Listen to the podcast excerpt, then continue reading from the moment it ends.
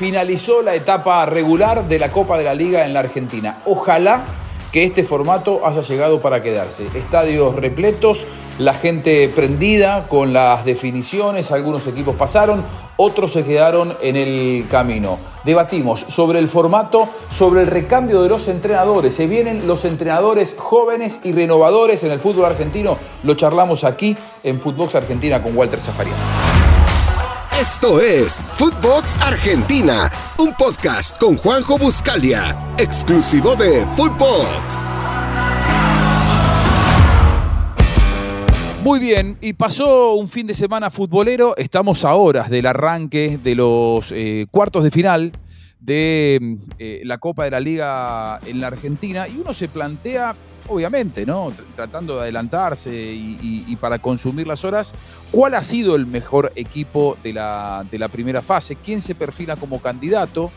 Eh, hay ocho equipos de los 28. Creo que están los mejores. Alguno podrá decir, bueno, una lástima lo de gimnasia, pero bueno, en definitiva terminaron entrando me parece, los que tenían que entrar. De los grandes solamente aparecen Boca, River y Racing, San Lorenzo e Independiente, dos grandes decepciones. Entonces, miremos candidatos, miremos hacia adelante y sobre todo, a mí me encantó este formato de campeonato. En, un torneo argentino que hace todo lo posible constantemente para quitarle interés a la competencia local, 28 equipos es un número impresentable, creo que se le ha encontrado la, la, vuelta con esto de que se clasifican algunos, de una postemporada, digamos, al estilo mexicano, me parece que es una buena manera de darle interés a un campeonato que se las ingenia para eh, seguir estando vigente. Señor Walter Zafarian, ¿cómo anda? Hola Juan, ¿cómo va? ¿Me dejas suscribir lo que estás diciendo? Por eh, supuesto. Pero, pero ¿sabes por qué? Porque estos campeonatos, que son cortos, pero que no son los de todos contra todos, a una sola rueda, lo que le permite, aunque aquellos también se lo permitían, a estos no saber quién va a salir campeón. Sí, es un formato a la mexicana. ¿Viste, viste que la Bundesliga eh, lleva 10 títulos consecutivos para Bayern de Múnich? Eh, ¿Viste lo que quiere hacer la Bundesliga? ¿Qué quiere hacer? Quiere terminar la temporada regular, no importa si saliste primero o saliste octavo, y los ocho primeros van a un playoff. La tabla general. tener que revalidar todo en un en un mata-mata. Está bien. Lo cual, si se quiere, en términos de justicia deportiva, podemos debatirlo. Pero en términos de interés y de, y de excitación para el, para el hincha, eh, me parece que es brillante, porque es tener que revalidar en una tarde por ahí lo que hiciste en todo un campeonato. Pero pasa que es impresentable que vos tengas un equipo que sale 10 veces campeón de manera consecutiva, porque ya no te dan ganas de sentarte a ver los partidos. Por eso también, y esto no es un tema para nosotros, es un tema, sería para eh, Footbox Alemania, eh, Footbox Bundesliga, pero digo, me parece que hoy hay que buscarle una variante. Lo que pasó con este formato en, el año pasado eh, le dio mucho rédito al fútbol argentino porque Colón, que nunca había ganado un campeonato, terminó siendo campeón. Y porque en definitiva, vos recién decías, ¿quiénes fueron los mejores? Los mejores fueron estudiantes y, Racing. Racing y estudiantes, uno en cada... Los dos primeros. Y sí, pero, pero aparte... Te pusiste resultadista, porque ahí lo podemos poner a River también. Y la manera en la que Boca termina el campeonato... No, no, pero... A ver, termina mejor de lo que había arrancado. Cuando yo te digo los mejores, porque terminaron siendo primeros. ¿Ah? En definitiva, Boca, Boca River, o River Boca, Estudiantes Racing, Racing Estudiantes, River Boca, Boca River, fueron los que se clasificaron con anticipación. Ahora, vos mira esto. El año pasado, para esta misma altura, estábamos jugando la, parte final de la Copa de la Liga. Y eh, Vélez había sido el mejor. Había sido el que se había comido a los chicos crudos. Y sin embargo, en el mata-mata no pudo, en el uno contra uno. Y Racing que se había metido por la ventana en la última fecha, terminó jugando la final. Y todos decían, ahora pierde con Boca en los cuartos de final. Y este formato, que si en los 90 vos terminás empatados, vas derecho a penales, y no digo que es una lotería, pero puede pasar cualquier cosa. Puede pasar cualquier cosa. Entonces, hoy los mejores fueron estos cuatro que nombramos. Estudiantes Racing, Boca River, en el orden que vos quieras. Eh, si querés, los encolumnamos a partir de los puntos que sacaron. Ahora, después, en el uno contra uno, puede pasar cualquier cosa. Es más, es más, olvídate de las finales. Colón y Racing, que Colón le dio un baile. O de aquella final, Lanús y San Lorenzo en la cancha de River. Este, campeonato que tiene nombre de Copa es muy similar a aquel que ganó Lanús. Es muy similar, muy similar. Es verdad. Es, más, eh, en lugar de ser Copa era campeonato transición y no sé cuántas cosas más. Sí, una de las tantas transiciones en esta interminable transición del fútbol. Pero ¿sabés, ¿sabés qué es lo bueno que tiene el fútbol argentino, Juan? Que por primera vez, dos años consecutivos, después de ocho años, podemos tener dos campeonatos iguales. Desde aquel torneo que ganó Lanús hasta hoy, no habíamos tenido dos torneos de manera consecutiva de forma igualitaria. Es verdad, es verdad. Eh, es raro, aunque suene raro, pero es así. Sí, sí, sí. Ahora, eh, después en el próximo torneo, en el segundo semestre del año, va a cambiar nuevamente el formato y se va a jugar de otra, de otra manera. A mí me parece que este formato de, la Copa de la Liga eh, debería llegar para quedarse. Me, gusta. es que llegó para quedarse, Juan. Llegó para quedarse. por ejemplo, ¿viste que tienen los estaduales los brasileños en la primera parte del año, de enero a abril? Abril. De enero a abril. Bueno, organizar la Copa de la Liga con este formato en el que todos van, digamos, divididos en dos zonas, de 28 equipos en total, ojalá después sean 26, 24, 22, hasta una normalidad. Digo, poder meter la Copa de la Liga, eh, que te da esto, esto del, incentivo del todos contra todos en el final, eh, porque es un formato que llegó para quedarse. Y si no llegó para quedarse, que el formato, si no es la Copa de la Liga, que el formato, que el Campeonato Argentino empiece a jugarse así, porque le quita eh, previsibilidad y le da mucha más emoción al, torneo. Ahora, en términos de lo que hemos visto, Walter, vos decías, los mejores han sido por la tabla de posiciones Estudiantes y Racing. Yo te chicañaba un poco, pero es cierto. A mí me gusta defensa, a mí me, gusta, me gustan algunas cosas de defensa. Y aunque no eh, tuvo un buen remate de año, ¿no? por lo menos de campeonato. bueno, pero terminó. Esto, esto, de la doble competencia le jugó un poco en contra porque tiene plantel corto. equipo corto. También hay que entender que cuando vos tocas techo Después es difícil mantenerse en esa, en esa zona, cuando digo tocar techo, de ganar la Sudamericana, de ganar la Recopa, un recambio grande de futbolistas. Es cierto que hay una idea. Eh, a mí me gusta cómo juega Argentinos. Dentro de la, de la estructura, a Huracán le falló el tiro del final, porque también si ganaba su partido desplazaba a Tigre y Aldo Civi. Es muy meritorio lo de Tigre, que con eh, la base prácticamente del equipo que ascendió, no solamente tuvo buenos resultados, sino que se mete entre los ocho mejores. Es muy digno lo que hizo Aldo Civi, un equipo que cuando Palermo lo agarró en la parte final del campeonato pasado estaba en una zona muy complicada y comprometida con el descenso. Hoy está aliviado con el descenso y metido entre los ocho mejores. Todo eso se llama trabajo. Sin dudas. Y, para, y no solamente trabajo, sino proyecto. Tal cual. Y le, y le marca el camino a un montón de equipos que hacen las cosas realmente muy mal y que por algo les va como les va, ¿no? El caso de los otros dos grandes que faltan en la fiesta grande, el caso de Independiente y de, y de San Lorenzo de Almagro. Vos hablabas recién de Aldo Civi, se va a dar un duelo ahí entre los actuales dirigidos por Gago y los ex dirigidos por Fernando Gago.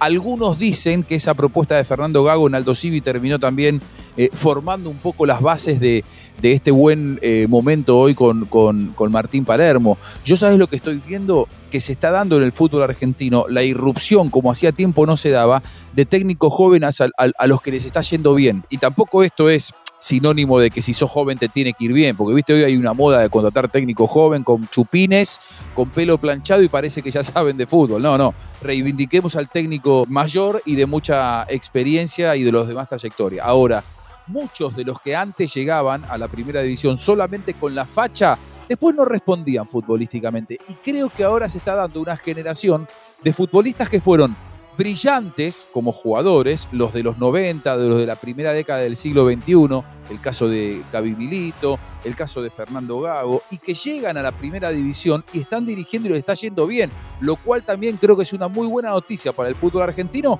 porque es el recambio que necesitamos en cuanto a los entrenadores. Los jóvenes de ayer, que eran el Cholo Simeone, hoy son tipos ya formados de 50 años y que tienen 15 eh, años de carrera como entrenadores. Está surgiendo una camada muy interesante de técnicos jóvenes en el fútbol argentino, Walter. Se en el seleccionado con, eh, a ver, antes pensábamos en la generación del 78 y del 86. ¿Por qué? Porque habían sido campeones del mundo y hoy es la famosa generación del 97. Cuando digo el 97 no es porque nacieron en el 97, es porque fueron campeones del mundo sub-20 en el 97. Y se el seleccionado. El legado de Peckerman se está, viendo ahora. Pero, a ver, yo, yo te digo una cosa. En otro tiempo, imaginar que al seleccionado argentino, y esto por supuesto lo digo con todo el respeto hacia Scaloni, Samuel Ayala, Placente, Mascherano, Romeo, iba a estar manejado por el riñón de la selección argentina, hubiese sido impensado. ¿Por qué? Porque siempre íbamos detrás del técnico de turno. Siempre, mirá, se fue Menotti, llegó Bilardo, que era el técnico de turno. Se fue Bilardo, llegó Basile, que era el técnico de turno. Se fue Basile y llegó Pasarela, que era el técnico de turno. Después llegó Bielsa, que era el técnico de turno. Y así yo podía seguir, ¿está? Eh, siempre íbamos o detrás del gran nombre o detrás del técnico de turno. Y me parece que esta vez, sin grandes nombres y sin grandes luces, un grupo de futbolistas formados por alguien que no solamente los educó adentro, sino afuera de la cancha, están hoy siguiendo ese legado.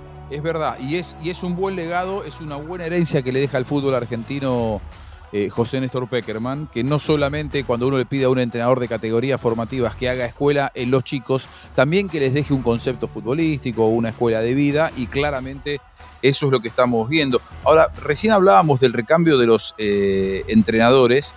Si vos te pones a analizar eh, de los ocho equipos clasificados, el único, te diría, un poquito más grande que el resto, o unos años más grande que el resto, y de la, y, de la camada intermedia, es el ruso Zielinski.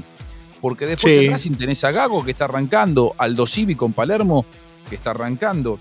Gallardo eh, tiene mucha experiencia, pero es un técnico que no, no hace más de ocho años que dirige eh, como profesional y es un técnico joven aún con un enorme futuro. Diego Martínez eh, en Tigre, Defensa y Justicia con BKC, Bataglia en Boca. O sea, le pedimos y lo sometemos a un escarnio público cada fin de semana como, como si tuviera 60 años de entrenador, pero está dirigiendo por primera vez como profesional o por segunda vez después de su experiencia en Banfield. Eh, y en Argentino Junior está, está Gaby Milito. Me parece que claramente se ha dado ese recambio de, entrenadores y es una buena noticia. Si Iski tiene una década dirigiendo primera, porque después lo que tuvo fue mucho tiempo y mucho recorrido en el ascenso. Es más, si que tiene una particularidad, Juan. Él ascendió con Chacarita, eh, lo, subió a primera del Nacional B, y le tocó, por desgracia, jugar su primer partido con River. Se comió cinco. A las tres fechas se tuvo que ir. En silencio estuvo sin trabajar un tiempo, fue a Belgrano, agarró un Belgrano que estaba mal, lo ascendió, y desde que dirigió a Belgrano en primera, Después no paró, salvo un pequeño interregno de un par de meses. Pero vos, fíjate, es cierto que a lo mejor no tuvo un buen paso por Racing, para algunos, para otros sí, porque vos hablas con él, dice que a él le fue bien en Racing, le fue muy bien en Atlético Tucumán, consiguió muchos objetivos para Atlético Tucumán. Llegar a la final de la Copa Argentina y meterse un par de años en la Libertadores es tocar el cielo con las manos. A Belgrano lo metió en los primeros planos. Eh, y ahora con Estudiantes de La Plata, vamos a ver dónde termina la película, pero también está haciendo las cosas bien. Parece un técnico nacido para dirigir a Estudiantes de La Plata por varios años. La gente está enamorada de él y da la sensación de que él en cada partido. también tiene el perfil, ¿no? Tiene un perfil tranquilo, es cero, contestatario. ¿eh? Sí, sí, con, liderazgo, armando planteles y armando un, proyecto. Bueno, se viene una semana en la que de ocho pasaremos a tener cuatro equipos en el fútbol argentino y seguiremos hablando y debatiendo sobre un formato que entonces vamos a coincidir, Walter. Eh, yo digo, ojalá haya llegado para quedarse y vos decís, llegó para quedarse. Sí, porque, porque, a ver, más allá de que tengamos 26, 24 o la cantidad de equipos que tengamos, esto se va a seguir jugando. El primer tramo del año va a ser siempre así.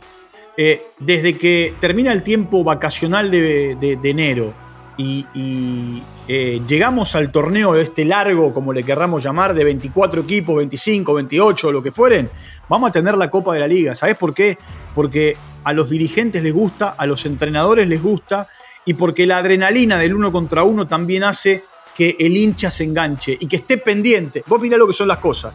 El fin de semana había tres equipos, ¿eh? Eh, Tigre, Huracán y, y Aldo Civi para meterse, uno de los tres patinaba. Los tres perdieron. Es verdad, y, tuvimos estadios llenos. ¿Eh? recuperar eh, la motivación de la gente para ir a los estadios, tener estadios llenos, no se ve eso. En Europa sí se lo ve. Ahora, no en todos los países de Sudamérica, vos tenés en una última fecha estadios repletos como hubo el fin de semana. A mí me tocó comentar gimnasia eh, contra, contra Newell's. El estadio estaba a reventar como en las grandes tardes en las que el viejo Carlos Timoteo Grigol hacía ilusionar a todo gimnasia. Walter, bueno, cerramos una, una buena última fecha y ojalá que esto pueda seguir repitiéndose. Abrazo grande. Un abrazo. Walter Zafarian aquí en eh, Footbox Argentina. Como siempre, que pase bien. Esto fue Footbox Argentina con Juanjo Buscalia, podcast exclusivo de Footbox.